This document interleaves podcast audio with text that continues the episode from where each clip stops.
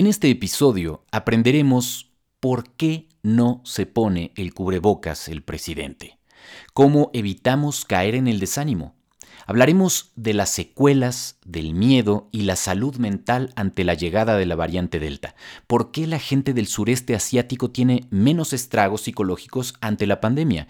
Y lo más importante, ¿por qué, aunque perdimos ya la oportunidad de la inmunidad de rebaño, aún hay esperanzas, grandes esperanzas. ¿Y por qué no es verdad eso de que todos nos tendremos que infectar tarde o temprano? ¿Dónde está la clave para el regreso verdaderamente seguro a las escuelas, que los restaurantes sobrevivan y que podamos detener la propagación del virus?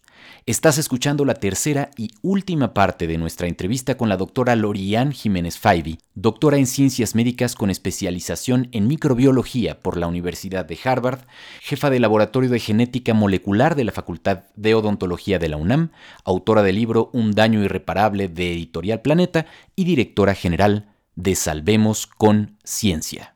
Yo soy Juan Luis Rodríguez Pons y esto es Días Extraordinarios el podcast para buscarlos como sí ante la incertidumbre de esta pandemia.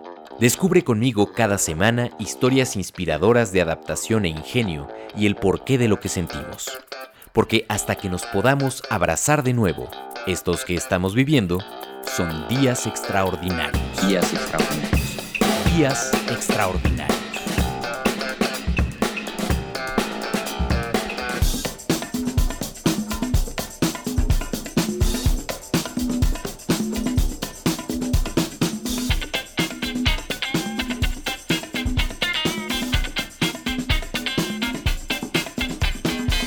Bienvenidos a Días Extraordinarios. Después de todo lo que nos has dicho en estas dos partes del podcast, en, este, en estos dos episodios, que me parecía bien importante aclarar todas estas dudas y de verdad, doctora, te aprecio muchísimo tu tiempo, tu disponibilidad y tu generosidad. Entramos a la recta final. Preguntas que no tienen que ver con los temas que ya hemos manejado antes. Eh, por ejemplo, alguien que supongo que sabía que, que nuestra entrevista ibas a ser tú y que conoce además la parte crítica del manejo de la pandemia. Eh, pregunta Isabel, ¿por qué rayos el presidente no se pone el cubrebocas? Ay, Dios mío. Pues sí, ¿por qué rayos no se lo pone? Es terrible, terrible. Bueno, hasta donde entendemos, el presidente no se pone el cubrebocas porque el origen de, no, de, de la versión contra el cubrebocas, en una conferencia de prensa que fue por allá del mes de marzo del 2020, del año pasado, el presidente hizo una burla a lo que había pasado durante la epidemia de influenza H1N1 aquí en México, ¿no? Que la llevó su mejor amigo. Que así es. que la llevó mi cuate López Gatel, ¿no? Entonces, este, muy mal, tan mal que lo tuvieron que quitar de ahí porque estaba haciendo un desbarajuste, ¿no? O sea, entonces, lo mismo que ahora hizo, pero en fin, eh, parece que la versión es simple y sencillamente por llevar en la contra a, Felipe Calderón, ¿no? En esa conferencia de prensa, el presidente hizo una burla de decir, no, no, bueno, aquí no vamos a ser ridículos como Calderón, ¿no? Que quería atraer a todo el mundo con su cubrebocas y andaban ridículos ahí. No, no, no, aquí no vamos a andar con... Y desde ahí se trepó a su macho y es, no me lo pongo, no me lo pongo y no me lo pongo pero realmente ha sido una actitud, este, qué lástima, ¿eh? porque es un presidente que ha pretendido pasar a la historia por ser diferente, por ser de alguna forma revolucionario, por ser eh, transformador, y quizá va a pasar a la historia por cosas de este tipo, ¿no? O sea, por ser el necio presidente que a pesar de tener a más de medio millón de su gente muerta, incluso así siguió insistiendo en no ponerse el cochino cubrebocas. Es decir, este, ¿por qué? E, es una necedad incomprensible. Es simple y sencillamente una necedad, no hay otra.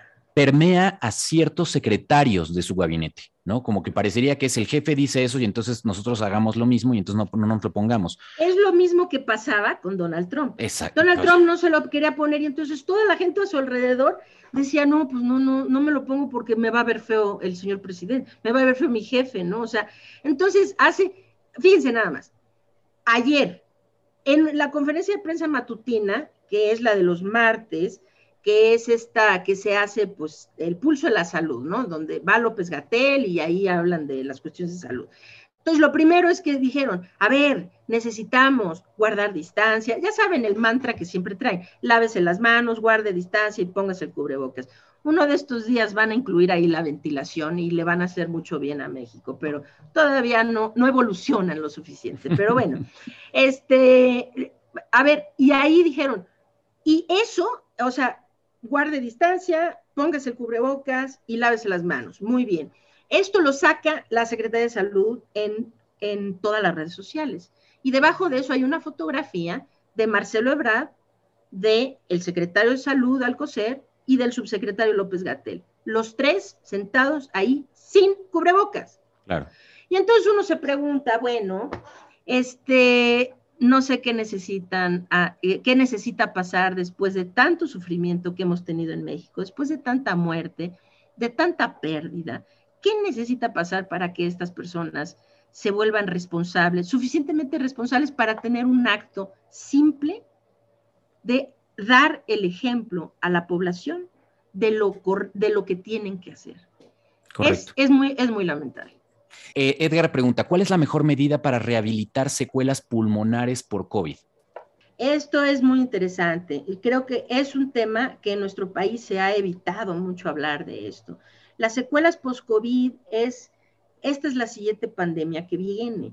Las personas que tienen o que han padecido COVID, la eh, incidencia de secuelas después de tener COVID, incluso la gente que padeció COVID leve, llegan a tener secuelas que son, que van desde el rango de molestas hasta graves, hasta debilitantes e incluso incapacitantes, ¿ok? Y algunas personas les, las secuelas pasan, como por ejemplo, hay gente que se queda todavía sin olfato o sin gusto, meses y meses después de haber tenido COVID, pero eventualmente eh, vuelve, le, vuelve el, el, sentido del gusto, ¿no? Ok. Hay otras que no se pasan, es decir, que son duraderas y quizá para el resto de la vida. Entonces, esto es algo a tomar en cuenta, muy, muy en cuenta lo de las secuelas y ojalá ya se estuviera haciendo algo para esto. Ahora, ¿qué exactamente tienen que hacer para la rehabilitación pulmonar post-COVID? No puedo contestar esa pregunta, está fuera de mi campo. No me sentiría eh, a gusto tratándoles de hacer una recomendación médica que se sale de eh, mi campo de estudio. Eh, este, eso creo que es muy importante para contestar esas preguntas, acudir a un médico, un neumólogo o un médico que esté muy familiarizado con atender casos de COVID o de COVID largo, que se le llama, que es post-COVID. Correcto. Creo que un gran tema es, ya hablaste de, la, de, la, de las consecuencias del COVID, pero yo creo que las secuelas psicológicas de esto son probablemente más graves todavía, ¿no? Y más generalizadas.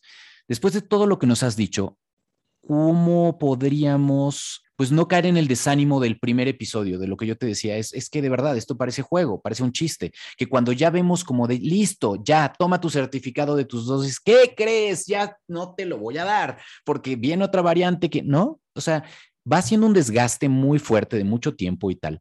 ¿Cómo dirías hoy que podemos mantener la pues la paz dentro de los cuidados, la salud mental dentro de los cuidados, porque con todo y lo estricta que eres en el tema de las recomendaciones, te veo sonreír. Sí, sí. Te veo con algo de esperanza, te veo con algo de... Porque no crean, pues escuchas, los escuché con el tema de que ya no querían que habláramos mucho de estos temas, pero me parece sumamente importante y es una de las responsabilidades de este podcast, eh, pues dar eh, la información más fidedigna, más completa de las mejores fuentes que podemos encontrar. ¿Qué nos dirías? Mira, acabas de decir una cosa que es muy cierta. Me dices que sonrío y que parece que tengo esperanzas. Y déjenme decirles algo. Yo he padecido la, pandemia precisamente porque he tratado de estar muy activa en ayudar a, la gente. He estado, desafortunadamente, eso me ha llevado a estar en contacto con muchísima gente que ha muerto, ¿no? Y, eh, con familias que han perdido seres queridos en el afán de ayudarles a salir de, de la situación que tenían y todo eso, pues he visto morir a mucha gente, ¿no? Este, y todo esto, pero no, sí, claro que tengo esperanza y la única razón por la que sigo aquí tratando de darle información a la gente es para que se sepa que desde luego que hay esperanzas. hay esperanzas gigantescas. Esto que mucha gente dice, bueno, de cualquier manera todos nos vamos a infectar, ya, ya me infecto y a la goma, ¿no? No, por Dios, no empiecen a pensar así. Es decir, no todos nos vamos a infectar, todos vamos a requerir tarde o temprano tener protección contra este virus, sí, pero esa protección hay que adquirirla a través de la vacunación, no la enfermedad, porque es una enfermedad potencialmente letal. y hay que saber algo, infectarse no nos garantiza que después vamos a tener inmunidad contra alguna variante como Delta. Entonces ya me puse en riesgo de muerte. ¿Para qué? Tal vez para nada, porque tal vez no me sirvió de nada. Sí es verdad, tarde o temprano todos vamos a tener que tener protección, porque este fenómeno del que tanto se habló, que es la inmunidad de rebaño, la realidad es esto, ya se nos fue de las manos. Perdimos la oportunidad de que eso pudiera ocurrir porque la inmunidad de rebaño la estábamos calculando con el virus original de Wuhan, ¿no? Que infectaba, como ya dijimos, entre 2.4 y 2.5 personas, y pensábamos que necesitábamos al 70% de la población vacunada. Pero ahora que tenemos un virus mucho más contagioso, necesitamos a más del 90% de la población vacunada para tener este efecto de inmunidad de rebaño. A nivel global, además. Sí, y eso es inalcanzable por varias razones.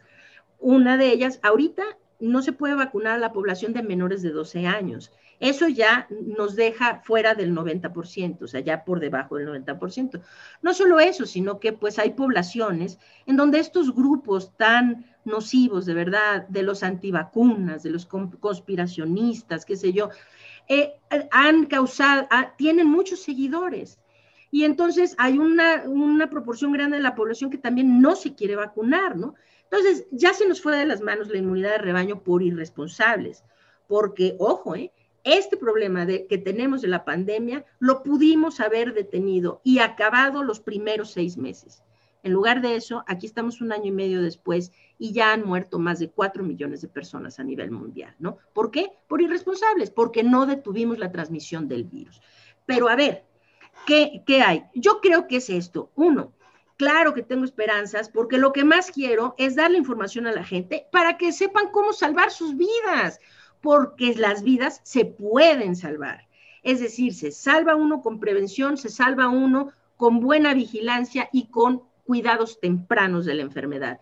Ese es el camino. Y he visto a tanta gente que hubiera muerto de no haber tenido esta información, que claro, eso me da muchísimas esperanzas de que se puede ayudar a mucha gente a entender esto. Entonces, eh, yo creo que la clave aquí es tener la información correcta y saber algo. No hay que tener, no es tener miedo, no es tener pánico, no es causar. Es decir, Porque todos hemos pasado por eso. Sí, claro. Y hemos pasado también, ¿saben? Por el enojo de por qué tengo que seguir encerrado, por qué mi vida ya es tan diferente, porque no he ido a la escuela, porque eh, mi padre perdió el trabajo, ¿por qué murió mi tío, verdad? Es, es, decir, hemos pasado todos por un periodo muy complicado y esto está causando eh, un, un eh, agravio muy importante a todos desde el sentido psicológico y emocional, pero hay que reconocerlo, hay que reconocer que eso está pasando y tratar de lidiar con ello para hacer esto la, de la forma más positiva posible. Y lo más positivo no es negar la verdad. Lo más positivo no es decir, no, no, no, ya, ya, que pase lo que tenga que pasar. No, porque les voy a decir algo. Como dice por ahí el dicho, no hay mal que dure 100 años. Y eso es cierto. Un día vamos a estar del otro lado de esto.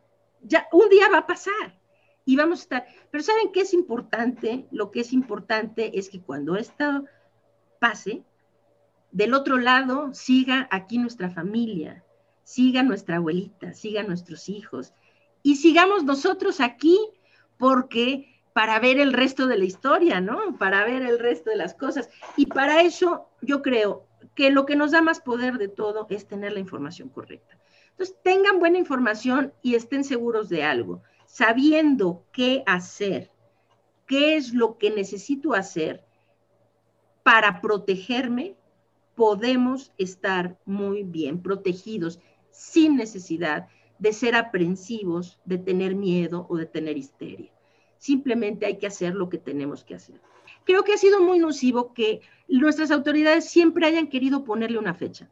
Si se acuerdan, al principio del año pasado, Gatel decía, ya viene el acme, ya viene el pico, el pico es en mar, en abril, no, ya, ya, ya, el tantos de mayo, no, el tantos de junio. Es decir, se estaba siempre poniendo una fecha, ¿no? Para dos semanas después de Semana Santa. Bueno, no, no, para tanto después, y para finales de año. Para, esto es muy nocivo. En los países del sureste asiático, creo que una de las razones por las que la gente tiene menos estragos emocionales, psicológicos y de otros tipos, es porque allá nadie les dijo que esto iba a ser temporal. Es decir, usted tiene que ponerse el cubrebocas y seguir estas medidas de prevención, punto. ¿Hasta cuándo? No pregunte, hasta que sea necesario, punto. Y ese hasta que sea necesario es, Ahora, claro, no estoy hablando, si nosotros siguiéramos las medidas de prevención, no necesitaríamos seguir recurriendo a los confinamientos. Los países que han hecho muy bien la parte de contener y controlar la dispersión del virus son países que no están confinados, que sus actividades humanas, y no digo solo las económicas, educativas, culturales, sociales, están activas, claro, con precaución, tal vez con los aforos disminuidos, con buena ventilación, todo el mundo con cubrebocas, una serie de cosas, pero sus actividades eh, las hacen. Entonces, ¿cómo podemos ayudar a mantener abiertas nuestras actividades humanas? Es detengamos la transmisión del virus. Esa es la clave. Entonces, cuando digo tengan paciencia y a lo mejor es para dentro de muchos años, podría ser dentro de muchos años, pero no me refiero al confinamiento, evidentemente. Me refiero a que hay que seguir teniendo la precaución y las medidas preventivas hasta que sea necesario y dejemos de pensar que tiene fecha dos meses en el verano, en noviembre, en, en el año nuevo, en el, no sé, ojalá que sea muy pronto pero no lo podemos hacer antes de tiempo, porque volvemos a repuntar, volvemos a repuntar, volve no, o sea, mantengamos las medidas preventivas hasta que sea necesario, punto.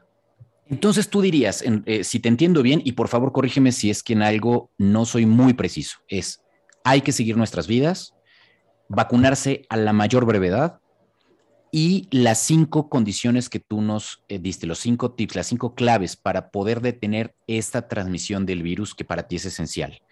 Eh, pero por otro lado, seguir de alguna manera las vidas. Ahí es donde de pronto chocan las dos, los dos mundos, ¿no? Porque creo que hay gente que hemos sido como muy rigurosos con el cuidarnos y hay gente que es justo lo opuesto. El entender ese camino de en medio es lo que de pronto se ha vuelto, esa escala de grises se ha vuelto complicada.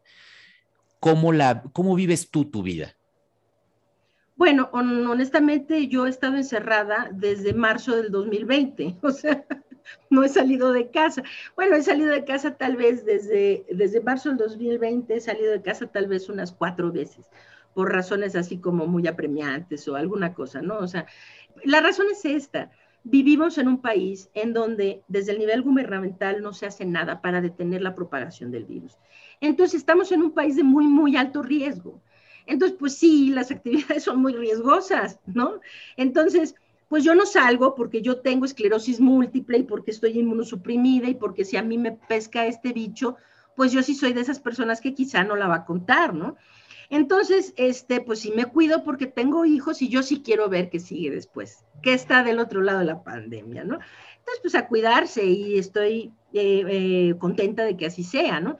Pero a ver, hay que entender esto los niños necesitan volver a clases, claro, y todos queremos que lo hagan. Está muy, es muy dañino que las escuelas sigan cerradas.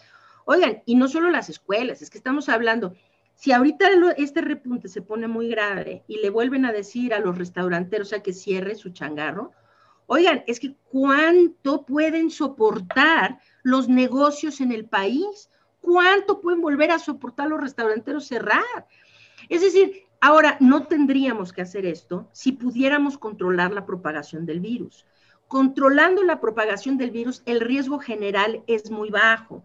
Y con eso y las medidas preventivas que, de las cuales ya hablamos, que es la suma de las medidas, y la vacunación y todas las demás cosas, podemos, claro que se puede. Los niños podrían regresar a la escuela, pero no regresar porque ok, ya pasaron las elecciones, ahora que vuelva todo el mundo para quedar bien los políticos, ¿no? O porque así nos conviene y ya nos hartamos de que no vayan. No, a ver, si los niños van a la escuela sin las medidas correctas, ellos se vuelven un foco de contagio para contagiar al resto de la familia, eso al resto de la sociedad. O sea, eh, muy grave, muy, muy grave. Entonces, no, que no vuelvan. Ahora es bueno que no vuelvan, pues no es terrible que estén fuera de la escuela, pero para poderlo hacer necesitamos entender que podemos regresar a todas nuestras actividades, sí, siempre y cuando se lleven a cabo las medidas necesarias para detener la propagación del virus. Entonces, pues yo sí vivo encerrada, desde luego, no apanicada ni mucho menos, ¿no? Pero encerrada eh, por mis razones personales. Pero vamos a decir, yo entiendo que hay muchísimos mexicanos que no tienen el privilegio que tengo yo de poderme quedar en casa y trabajar desde aquí. Entonces, esos que son muchísimos mexicanos que tienen que salir todos los días para ganarse el pan de hoy, ¿sí? Entonces, ¿ustedes qué necesitan hacer? Si necesitan salir, salgan y hagan lo que necesiten hacer. Ahora, no al aventón. Háganlo tomando todas las medidas. Necesitamos como sociedad empujar. Esto de que me dicen, oiga, es que los vagones del metro nadie quiere abrir las ventanas.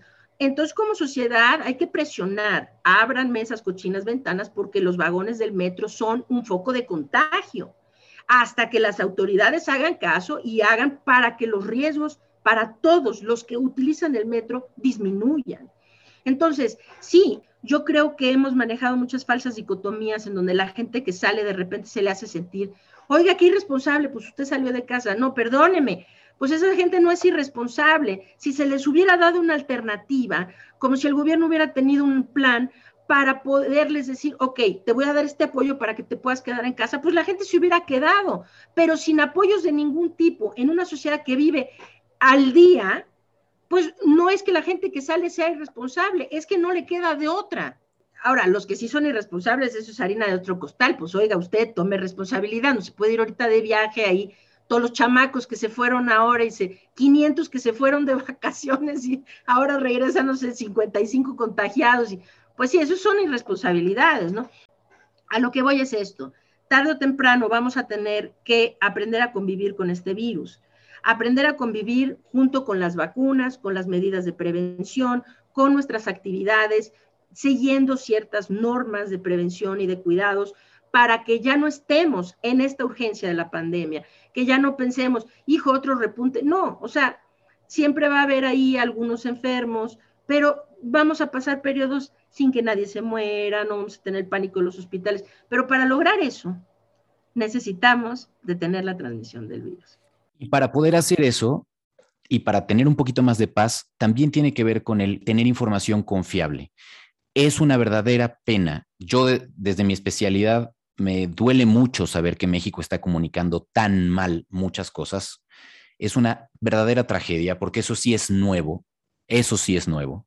Y creo que por eso son tan em, interesantes iniciativas como la de Salvemos con Ciencia, eh, que tú lanzaste un poco con la idea de, pues, dar información confiable, porque es imposible que tú estés dando entrevistas a cada una de las personas que te lo pedimos, que otra vez te lo agradezco mucho, pero Salvemos Conciencia, hay dos invitaciones. Una es que pues la sigan en Twitter, como les dije, es arroba salvemosorg, salvemosorg, y ahí la pueden encontrar. La página ya la diste también tú, eh, pero además están en una etapa en este momento de recaudación de fondos. ¿Por qué? Bueno, Salvemos Conciencia se originó de la preocupación y la solidaridad de un grupo de médicos y científicos dentro del cual me incluyo. Entonces, somos un grupo multidisciplinario altruista que nos reunimos pensando esta situación es muy grave y vamos de mal en peor y necesitamos hacer algo nosotros por una responsabilidad profesional, personal y simple y sencillamente humana, ¿verdad? De ayudar a otros a que esta situación fuera mejor.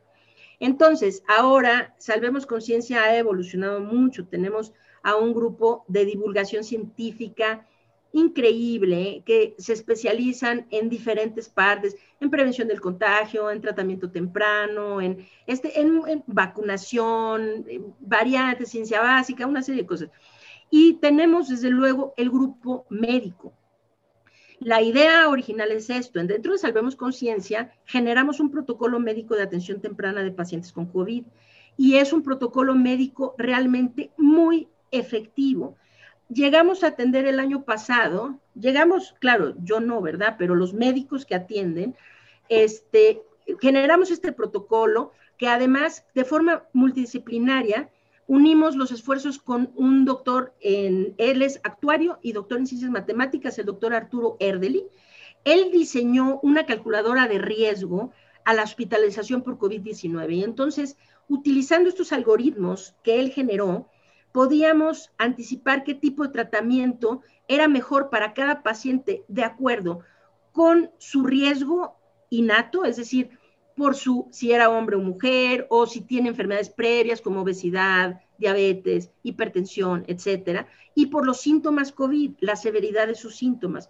Entonces, darle un tratamiento adecuado para evitarles la complicación, la hospitalización y la muerte se llegaron a atender el año pasado eh, arriba de 2.800 casos de forma gratuita por vía remota, por el grupo de médicos que forman parte de Salvemos Conciencia. Con un índice de letalidad, incluso en el periodo más grave, que fue a finales del año pasado y principios, en donde como no había camas de hospital, pues a mucha gente se le tuvo que atender en casa cuando en realidad ya no estaban para ser atendidos en casa, necesitaban internarse, ¿no? Incluso en ese periodo que fue cuando murió más gente, este, veníamos cargando un índice de letalidad por arriba del 1%, como 1.8%. Es decir, extraordinario, considerando que en el país el índice de letalidad está casi en el 10%, ¿no? Entonces, este, muy, muy eh, efectivo. Entonces, la idea era que Salvemos Conciencia, montar una plataforma digital en donde pudiéramos dar atención médica remota, gratuita, para atender casos de COVID-19, así por el grupo de médicos que son todos voluntarios en Salvemos Conciencia. Entonces, la recaudación de fondos es para eso. Bueno, a ver, sucedió algo. Todo se nos, estuvimos recaudando fondos un, tiempo y nunca pudimos tener suficiente dinero para echar a andar la plataforma. La plataforma ahí está, o sea, ahí está, ya está desarrollada, está ahí, pero no, la, no tenemos la propiedad de la plataforma porque no tenemos el dinero para pagársela al desarrollador. Entonces, lo que nosotros quisiéramos hacer, entonces al margen, salvemos conciencia de dos cosas la parte de la atención médica, atención temprana a distancia, gratuita a pacientes con COVID. Y dos, la parte de la divulgación de información científica útil para la población. Entonces, nos hemos estado dedicando más a la parte de divulgar información porque estamos atorados con la parte de la plataforma por falta de fondos. Entonces, ahorita estamos recaudando nuevamente a través, recaudamos a través de una campaña que tenemos de crowdfunding en Donadora. Ahí nos pueden encontrar igual nuestra campaña Salvemos Conciencia en todas las redes sociales, Facebook, Instagram, YouTube, eh, Twitter, estamos en todas como Salvemos ORG. ciencia. Sí, eh, bueno, estamos, el, el cortito es Salvemos ORG y en todos lados es Salvemos con ciencia. Entonces, este, ahorita queremos llegar a una meta, tenemos todavía 37 días para llegar a esa meta, son 750 mil pesos que queremos recaudar y con eso podríamos pagarle al desarrollador para liberar la plataforma y poder empezar a dar tratamientos. Esto nos encantaría poderlo hacer, sobre todo ahora que estamos en el repunte, para poder apoyar si es que vamos a empezar, como se puede anticipar, a tener a muchos enfermos nuevamente de COVID. Entonces, pues esta es la intención y como pues, somos altruistas y todo lo demás, pues dependemos de la buena voluntad de las eh, donaciones que se puedan hacer. Nos pueden donar a través de Donadora, como dije en la campaña, y también la Fundación Mexicana para la Salud, FunSalud, nos hace favor de recaudar también eh, donativos. Ellos son una eh, asociación civil sin fines de lucro que es, eh, tiene la autorización como donataria por el SAT. Queriendo decir que si ustedes hacen un donativo a través de FunSalud para Salvemos Conciencia, ahí pueden tener recibos que son 100% deducibles de impuestos. Perfecto. Entonces, estas son las formas que, que, se puede donar y esto es lo que hacemos. En cualquier caso, si donan o no donan, eh, no, a ver, métanse a nuestro sitio, todo lo que hacemos es gratuito y tiene la única intención de dar información a la gente. O sea, yo sé, la gente que me sigue sabe, he sido muy crítica, de hecho escribí un libro al respecto, ¿no? De la forma como la pandemia se ha manejado. Y he sido de repente juzgada pensando que esto lo hago con alguna intención política. Y eso es absolutamente falso, absolutamente falso. No tengo ninguna intención política. La única intención que tengo es que se salven vidas, que se deje de morir la gente de COVID-19. Entonces quiero que se hagan bien las cosas y para eso he sido muy crítica. Pero en Salvemos Conciencia no hay nada de eso, no hay crítica de nada. Lo único que queremos es dar información y material que sea útil para la población y que con esto les permita empoderarse para cuidarse mejor contra COVID-19. Buenísimo. Una última pregunta que está justo entrando en este momento eh, antes de despedirnos, sería, ¿vale la pena que el 70% de la población se hiciera una prueba de antígenos y eso ayudaría a detener o a contener el contagio? No, no necesariamente, no necesariamente. A ver, las pruebas son muy, muy importantes, pero creo que es un tema que se ha tergiversado terriblemente, ¿no? Es decir, hacer muchas pruebas, muchas pruebas, muchas pruebas, no es por hacer muchas, no tiene un objeto como tal. Hay que hacer el número suficiente de pruebas para poder para, lo que se quiere hacer. ¿Qué se quiere hacer? Repito, a ver, ya todos saben, ¿qué queremos hacer? Detener la propagación del virus. Entonces, para esto, recuerden que tenemos a los asintomáticos y a los sintomáticos. En nuestro país se hacen muy pocas pruebas y las pruebas están muy sesgadas, es decir, no se hacen pruebas a los casos asintomáticos. Pero si recuerdan todo lo que aquí platicamos, los asintomáticos son la mayor carga de la enfermedad. Se estima que entre el 60 y el 80% de todos los contagios de COVID-19 son casos asintomáticos. Y ellos son el motor que impulsa la propagación de la enfermedad. En nuestro país, nuestras autoridades han decidido que ese grupo de personas no interesa identificarlos. Entonces, hemos ignorado en México entre el 60 y el 80% de la carga de la enfermedad y además a la población que más la transmite. Esto pues nos tiene sumidos en este desastre en el que estamos, ¿no? Evidentemente. Entonces, ¿por qué más pruebas? Más pruebas es porque, ah, vamos a decir, una persona tiene síntomas, chin, quiero saber si tengo COVID, voy y me hago una prueba. Si salgo positivo, ok, entonces, ahora, ¿por qué necesitamos hacer muchas pruebas? Esa persona necesitamos hacerle pruebas a todos sus contactos cercanos. En esos contactos cercanos van a haber unos contagiados y otros no. Y de los contagiados van a haber la mayoría, repito, entre el 60 y el 80% van a ser asintomáticos. Esto se llama rastreo de contactos. Esa es la, esa es la forma de hacerlo. A partir de un sintomático se hacen los contactos cercanos y es esta estrategia es más efectiva a medida de que puedo identificar a más asintomáticos. Y ahora se preguntan, ¿y para qué los quiero identificar? Bueno, los quiero identificar para que se aíslen y dejen de contagiar. La razón por la que se hace esto es para cortar las cadenas de transmisión del virus. Entonces, aquí no se hace nada de eso, entonces se hace al puro enfermo y si sus sus compañeros del trabajo, de la escuela o este, del gimnasio o su familia están contagiados, a nuestro gobierno no le interesa que ellos se hagan pruebas, solo esa persona se hizo prueba. Y todos los demás vagan por el mundo infectando a otros, ¿sí? Y por eso no podemos terminar de detener. Entonces, cuando me dicen, si todos nos hiciéramos pruebas, bueno, este, no necesariamente, o sea, la prueba me sirve hoy, ahorita, si ahorita me la hice o ahorita yo soy negativa pero si de aquí me voy al bar y hago ahí una pachanga, para mañana a lo mejor ya estoy contagiada, ¿me explico? Entonces, pues ¿cuántas pruebas necesitamos? Lo que necesitamos es una buena estrategia de pruebas. No necesariamente hacer cientos de millones de pruebas de todos los mexicanos todos los días, no. Una buena estrategia que permita de forma eh, este, adecuada contener la propagación del virus a través de cortar las cadenas de transmisión. El tema es inagotable, pero ahí ya hay algunas opciones y, ustedes pueden seguir a la doctora Lorian. Eh, ¿En dónde te encuentran, doctora? Me encuentran eh, en Twitter principalmente. Estoy, estoy tratando de aprender a utilizar Instagram, pero soy muy tonta para el Instagram y no sé bien cómo hacerle. Tengo cuenta en Instagram, pero casi nada. Miren, síganme mejor en Twitter, que es la red que más manejo. Estoy ahí como arroba L Jiménez Faibi, como mis apellidos, que es L Jiménez con X al principio, Z al final, y Faibi, que es F, Y, V chica, o sea, V y latina E. Perfecto. Y eh, pues ahí pueden ver las actualizaciones del momento en que grabamos esto a cómo va comportándose los siguientes días. Doctora, de verdad, gracias por tu generosidad, por tu claridad, gracias por tu tiempo y la mejor de las suertes para Salvemos Conciencia me parece excepcional. En lo que nosotros podamos ayudar, por favor, cuenta, cuenta con nosotros. Será un, será un gran placer.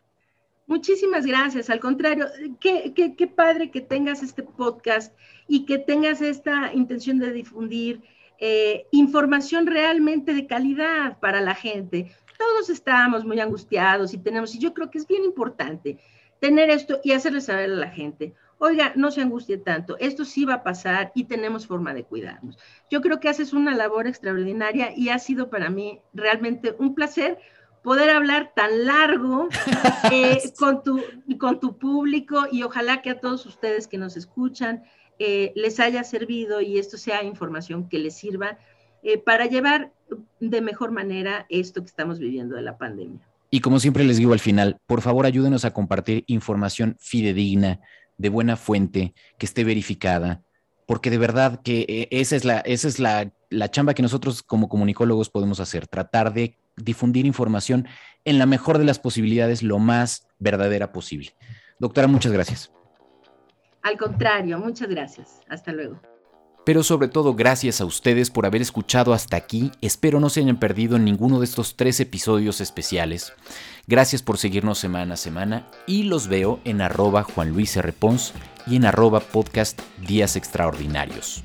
Hasta que podamos abrazarnos de nuevo, conservemos la esperanza y cuidémonos y que ustedes y sus familias estén muy bien.